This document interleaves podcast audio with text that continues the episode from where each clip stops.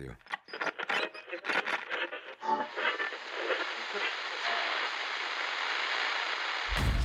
El horizonte de la defensa de los derechos humanos en la radio. Bitácora DH. Muy buenas tardes, ya estamos aquí en Bitácora DH, su programa de derechos humanos, aquí en Ibero 99 eh, ya es la 1.33 de la tarde en la Ciudad de México. Yo soy Ilana Rivera y estoy hoy con Frida Nettel en cabina. Frida, ¿cómo estás? Muy bien, Ilana. Siempre con mucho gusto de estar aquí en cabina, especialmente cuando me toca contigo. sí, justo estábamos diciendo que hace mucho no teníamos programa juntas y estamos muy emocionadas por hoy. Y pues primero recordarles que nos sigan en nuestras redes sociales. Estamos como arroba bitácora DH en Twitter e Instagram. Y las redes sociales de la estación arroba ibero99fm. Y pues si vieron por ahí en nuestras redes, eh, el día de hoy vamos a estar hablando de la dimensión política de la salud mental. Entonces, pues dividiremos como siempre nuestro programa en dos bloques. Estaremos primero teniendo una entrevista, vamos a platicar un poco sobre neurodivergencias. Y en el segundo bloque estaremos Frida y yo reflexionando sobre varias cosas de, de la parte pues política y social de este tema de la salud mental. Teníamos muchas ganas de hablar este tema desde hace ya varios meses y por fin se nos hizo, entonces pues vayamos empezando. Eh, Frida, ¿nos cuentas a quién vamos a entrevistar? Sí, tenemos aquí con, con, nosotras a Georgina Heredia, que ella es filóloga y psicóloga neurodivergente. Es egresada de la maestría en desarrollo humano por la Ibero y bueno, se dedica a varias cosas, entre ellas facilitar talleres de desarrollo humano y autoconocimiento con perspectiva de género y justicia social y también es cofundadora de uno de los grupos de autismo más grandes de América Latina. Eh, Georgina, ¿nos escuchas? Sí, hola. Hola Geo, ¿cómo estás? Bien, gracias. Bueno, pues eh, ya con esta introducción eh, vamos a empezar con la entrevista. Ilana, ¿empiezas con la primera pregunta? Sí, eh, Georgina, muchas gracias por venir. Te saluda Ilana. Y bueno, para empezar con esto, queríamos primero preguntarte o pedirte si nos puedes ayudar a explicar qué entendemos por neurodivergencia, porque es un término que pues últimamente escuchamos mucho y lo vemos mucho en redes y demás, pero no tenemos muy claro y quienes nos escuchan muchas veces tampoco ¿Nos podrás ayudar a, explicarnos un poco de qué va este término? Claro. Bueno, neurodivergencia en sí es un término que ha ido tomando muchos significados a lo largo de, su historia. Eh, digamos que ese, esa palabra surgió dentro de la comunidad autista eh, como para marcar la diferencia entre las personas neurotípicas, que digamos son las personas normales, entre comillas, y las personas que tienen alguna eh, divergencia, sobre todo en términos del desarrollo, ¿no? Porque sabemos que según el DSM-5, eh, por ejemplo, el, autismo, el TDAH son trastornos, entre comillas, de desarrollo. Pero obviamente no dentro de las comunidades ya no están de acuerdo con que es un trastorno, entonces buscando formas de nombrarlos, se usó el término neurodivergencia, y eh, últimamente también se ha ido expandiendo ese significado también a incluir otro tipo de eh, situaciones de salud mental o incluso como trastornos de la personalidad, que no son específicamente catalogados como trastornos del desarrollo, pero que también hacen que sea un cerebro fuera de la norma, un cerebro diverso, un cerebro que no funciona, eh, digamos, como de manera como la mayoría de la población. Entonces también se está incluyendo, y eso es una parte también eh, importante políticamente, personas, por ejemplo, con trastorno obsesivo compulsivo, a lo mejor con eh, trastorno límite de la personalidad, otros trastornos de la personalidad, eh, con trastorno bipolar, también ya se incluyen dentro de este paraguas de la neurodivergencia eh, y muchas personas todavía lo siguen usando solamente para referirse a personas con autismo y TDAH. Entonces, más bien depende mucho de, de quién lo esté enunciando y para qué ese término. Ok, muy interesante esto. Entonces funciona un poco como un término paraguas que nos ayuda a identificar estas cosas. Eh, la siguiente pregunta, o bueno, el siguiente tema del que nos gustaría platicar contigo es justamente eh, sobre las neurodivergencias eh, y partiendo del de, hecho de, lo que mencionaba Ilana, ¿no? que no siempre es un término que se, que se entiende, que se conoce, ¿por qué es importante hacerlas visibles? ¿Por qué es importante hablar de ellas?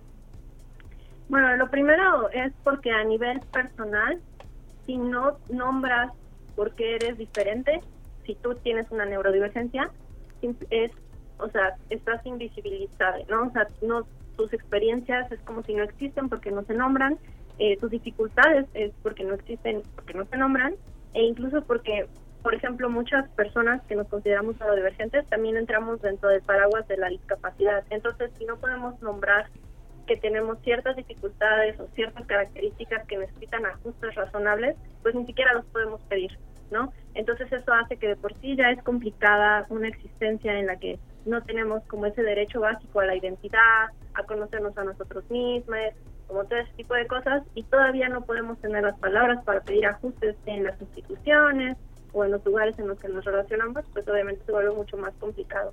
Entonces lo primero sería una cuestión de visibilizar y también ya a nivel personal, como te decía, de, bueno, como les decía, de conocernos, de saber quiénes somos, porque no es lo mismo pensar que somos neurotípicos fallidos o fracasados, ¿no?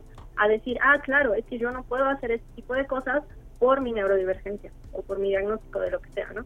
Entonces, eh, también ayuda mucho como a mejorar indicadores de salud mental en el momento en que entendemos que todas las ganas que le hemos echado y que nos han dicho que le, que le echemos no han funcionado no porque no queramos, ¿no? sino porque hay limitaciones que tenemos por la configuración de nuestro sistema nervioso y de nuestro cerebro y de nuestra forma de percibir la vida y el mundo, etcétera.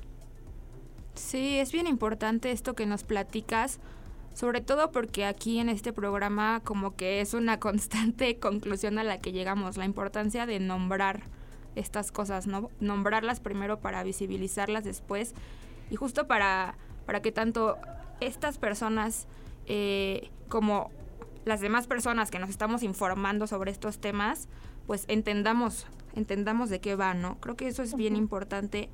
Y Georgina, queríamos platicar un poco contigo también, y ya lo, lo decía un poco Frida cuando te presentó, sobre tu trabajo, ¿no? Entonces, eh, no sé si nos podrías hablar un poco sobre el trabajo que haces eh, sobre desarrollo humano y autoconocimiento con, con perspectiva de género y justicia social, ¿de qué va todo esto? Pues en sí lo que yo más me enfoco es en los talleres y he trabajado con distintas poblaciones.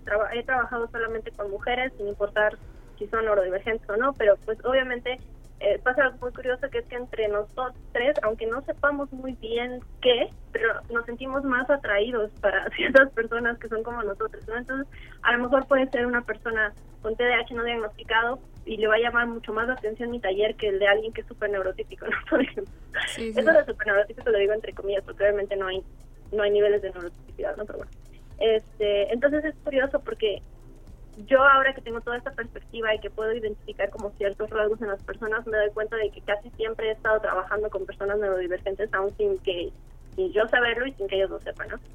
Eh, también he trabajado como desde los últimos cuatro años al interior de la comunidad autista, eh, también como generando, por ejemplo, ahí son más cuestiones como de acompañamiento, de psicoeducación, como ir eh, sobre todo relacionándome con no solamente yo, ¿no? sino con un conjunto de trabajo, por ejemplo, con padres y madres de niños y niñas autistas que no saben muy bien qué hacer con el diagnóstico de sus hijos, porque pues obviamente toda la, el discurso del autismo es extremadamente patologizante y horrible, ¿no? Y entonces pues no saben muy bien qué hacer y con qué se come y las voces de los autistas en el mundo están como muy muy silenciadas entonces no saben a quién acudir y se quedan con lo primero que escuchan, que normalmente es una cuestión muy desesperanzadora. Entonces lo que, lo que hacemos es decir como, bueno, existimos las personas neurodivergentes adultas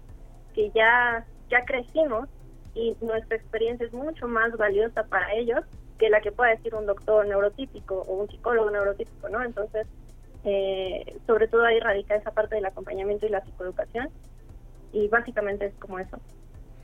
Qué interesante, Geo. Me, me parece, pues sí, eh, pareciera como un poco obvio que alguien que ha vivido tu pues una experiencia parecida a la, tuya, a la tuya puede entenderte mejor, pero pues a veces justamente no se toma en cuenta esto, ¿no? Que se, se queda uno con, con, la perspectiva del experto y punto, ¿no? Entonces, bueno, me parece muy, muy interesante tu trabajo.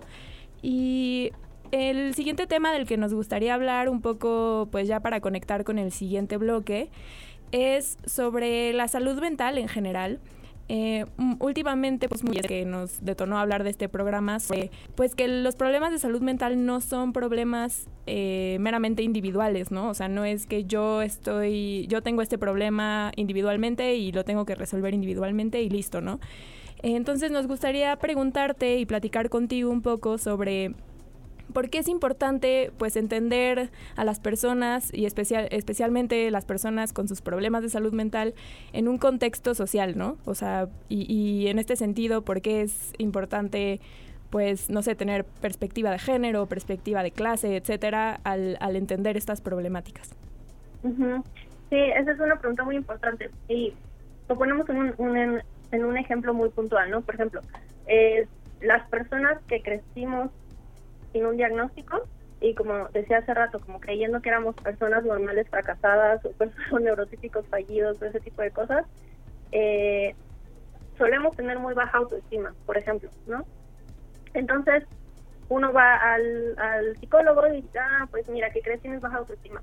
Entonces intenta trabajarlo. Bueno, ¿y cómo fue tu infancia? No, pues mi infancia pues, estuvo normal, o sea, cualquier cosa. Ok, bueno, ¿y cómo te relacionabas con tus pares? No, pues me boleaban. ¿Por qué? Pues quién sabe. O sea, como que siempre hay una gran incógnita y rara que por más que uno le rasque a la historia personal o por más que uno intente sanar como una cuestión individual, no acaba de, de, de quitarse, por así decirlo, ¿no?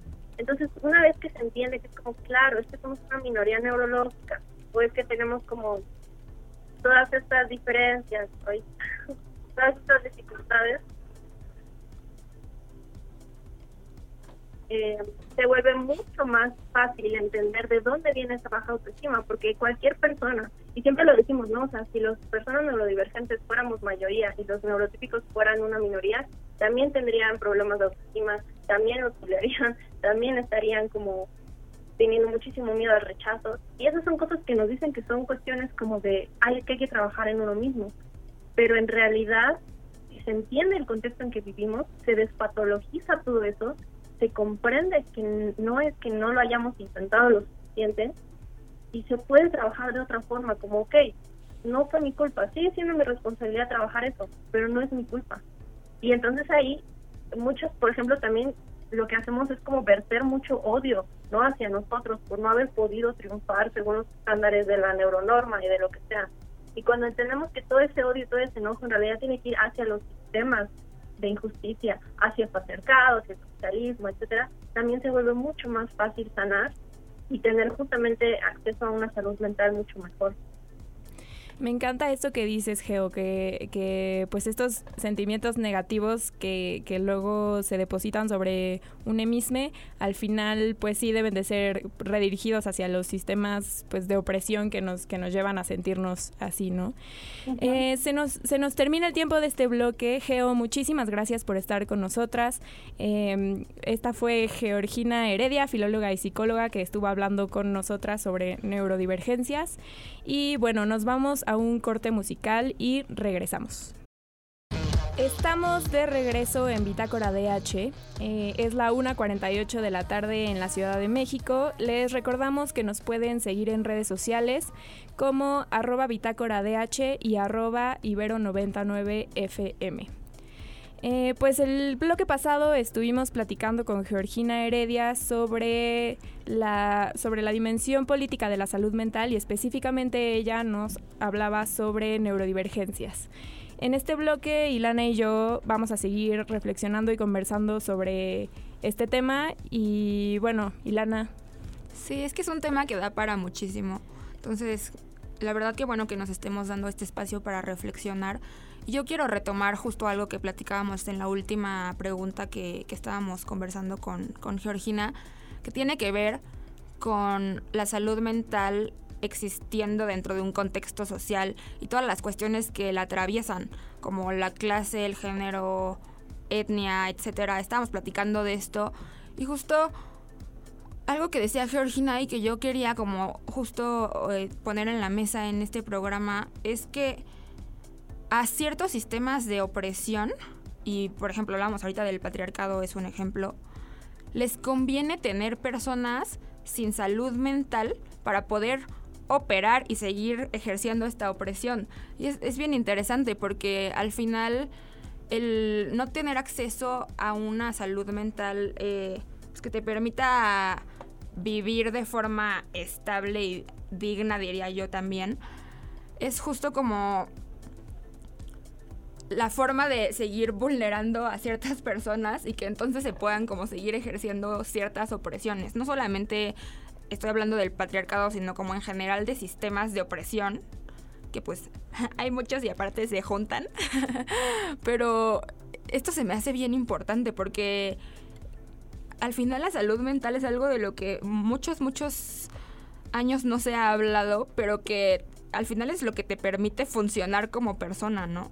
Sí, justo, y estaba, estaba pensando en cómo lo que dices eh, opera a favor del el capitalismo, por ejemplo, y de cómo si, si tú eres una persona que a la que le intersectan como temas como la raza, la clase, eh, el género o eh, cualquier, cualquier situación social que, que, te siga como, pues sí, que te convierta en una persona vulnerable estás, y estás en una posición de subordinación, interiorizas eh, que tú eres esta persona, ¿no? Que, no vale por ciertas cosas y, pues terminas teniendo una autoestima bajo y eso pues sirve mucho, ¿no? Como una persona con una autoestima bajo no va a reclamar sus derechos, no va a, pues sí, a buscar que, que su situación mejore o a, probablemente hasta para algunas personas sea como fácil, más fácil de esta manera como seguir órdenes sin cuestionarlas, por poner algún ejemplo, ¿no?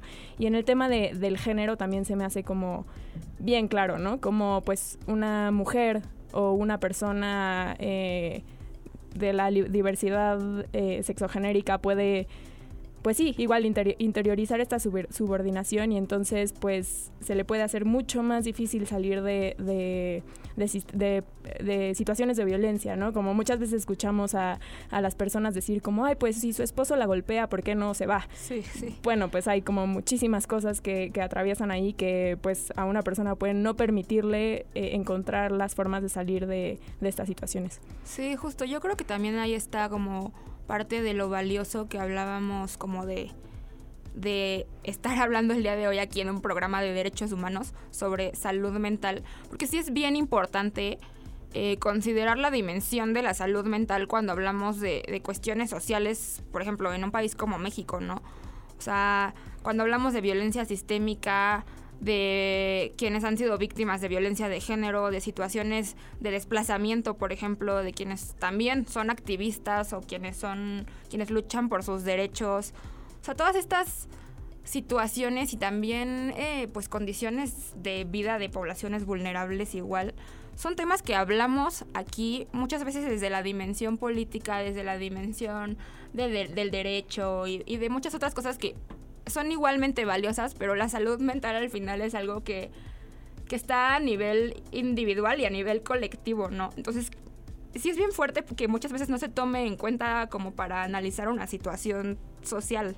Sí, claro, y pensando, por ejemplo, obviamente en las personas que, que, sufren de estas problemáticas sociales, pero también en las personas que están en contacto con ellas, ya sea por su trabajo, porque son periodistas, porque son activistas.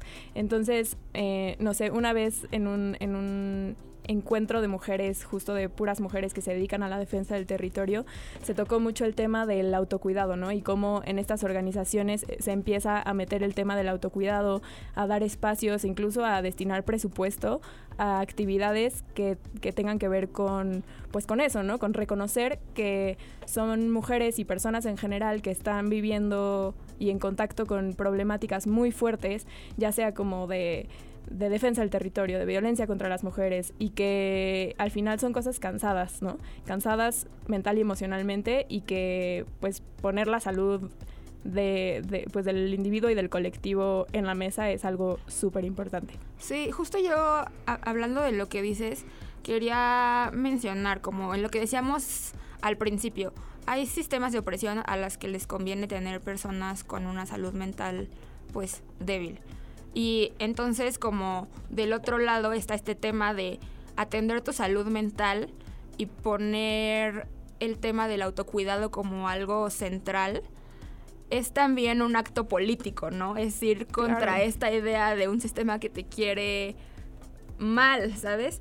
Y, y, pero es bien triste porque al final sí es un acto político, pero también toca aquí hablar de qué tan accesible es poder atender tu salud mental. Sí, claro, y, creo que esto puede también analizarse desde el punto de vista de qué tanto valor le damos en general al cuidado, ¿no? O sea, como las tareas de cuidado, ya sea hacer de comer, eh, limpiar nuestras casas, eh, la higiene personal y el cuidado de la salud mental y física, son, son temas que pues no están, no, se consideran prioritarios, ¿no? Se ponen en, en, segundo lugar frente a pues, temas económicos, etcétera. Entonces tenemos, por ejemplo, un gobierno que invierte muchísimo dinero en ciertas cosas, en megaproyectos, en, en muchas cosas. y justo estaba viendo un, un, un, dato de que México solo destina alrededor del 2% de su presupuesto de salud en salud mental, mientras que la OMS recomienda que se se invierta entre el 5 y el 10%, ¿no? Entonces es un, es un ámbito que está muy poco valorado y por lo tanto muy poco atendido en el sector público también. Sí, es bien fuerte. Yo la verdad sí tengo como experiencias muy cercanas de situaciones de salud mental urgentes y es bien fuerte darte cuenta como las opciones para atenderte, tanto hospitales psiquiátricos o como médicos, eh, psicólogos, en general son carísimos para empezar en este país. Claro que sí hay opciones desde el sector de salud pública, pero son bien complicadas de acceder. Eh, muchas veces las condiciones son pésimas y, es desesperante también desde muchas personas, porque aparte en, la situación en la que en la que vivimos como sociedad y por ejemplo en la pandemia, que fue fuertísimo todo lo que pasó con, con temas de salud mental, pues muchas, muchas personas literalmente pierden la vida por no poder accesar a su salud mental.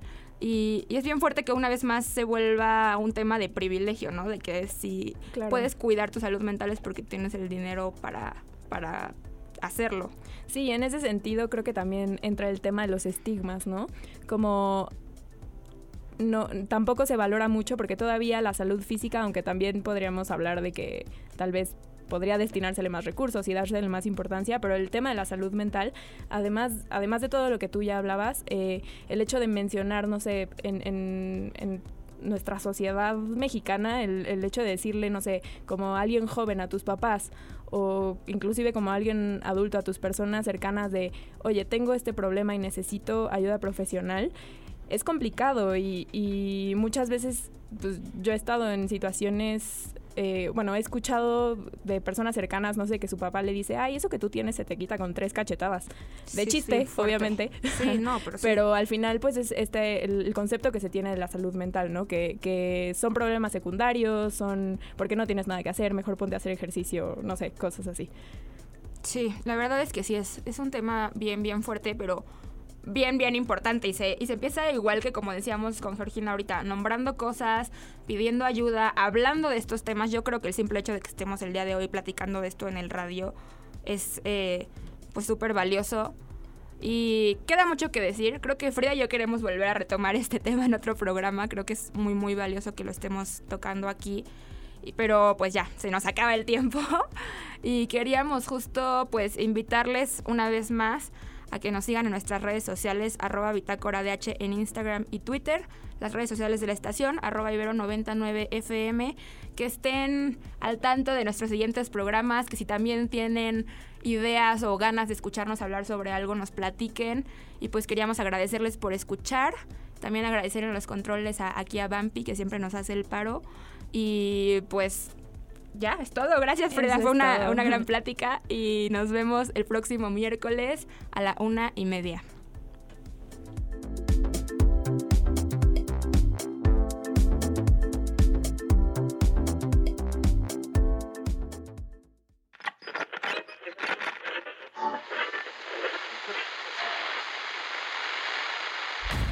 El horizonte de la defensa de los derechos humanos en la radio.